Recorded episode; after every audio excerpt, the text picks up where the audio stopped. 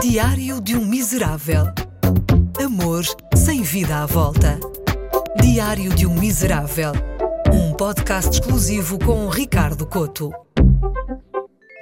Hoje ganhei consciência política. Percebi que andamos a ser enganados.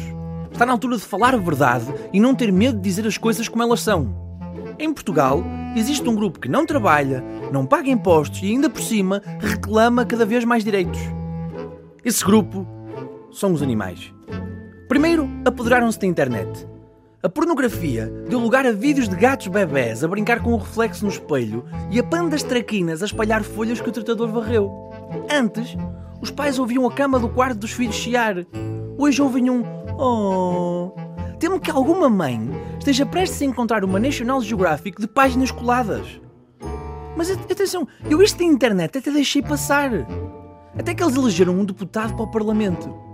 Os animais têm um representante político. E os animais nem sequer votam. Eles manipulam os donos usando-se do seu beicinho fofo. Estamos a atingir um limite.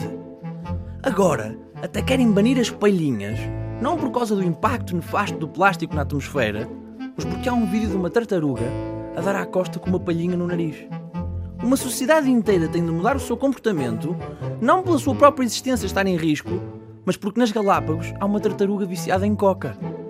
Porquê é que a estrutura moral de muita gente consiste em vídeos de animais? Só conseguem perceber o aquecimento global se virem um urso polar comprar vianeta? Ah, não podemos usar plástico porque as baleias confundem sacos do Lidl com fitoplâncton. Não podemos usar caixas de ovos porque os golfinhos acham que são chapéus.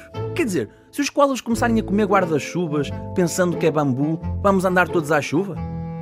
Isto é tudo farsa. Trata-se claramente de um esforço concertado por parte dos animais. Eles sabem que estamos a ganhar e estão a tentar ficar por cima, gozando com a nossa cara. Claro que quando eu digo isto em situações sociais, as pessoas olham para mim de lado, acham que eu sou um bocado estranho. Algumas até dizem que os animais não têm capacidade cognitiva para gozar com a nossa cara. Mas eles não têm razão. Eu já vi vídeos de chimpanzés a reciclar e eles são muito inteligentes. Mais do que eu, que ainda ontem bebi um iced tea e não sabia em que é que ao ponto devia pôr. É cartão, mas por dentro parece metal e à volta tem plástico. Resultado: fiz figura.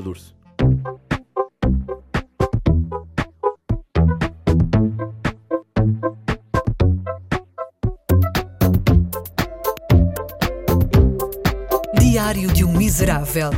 Um podcast exclusivo com Ricardo Coto.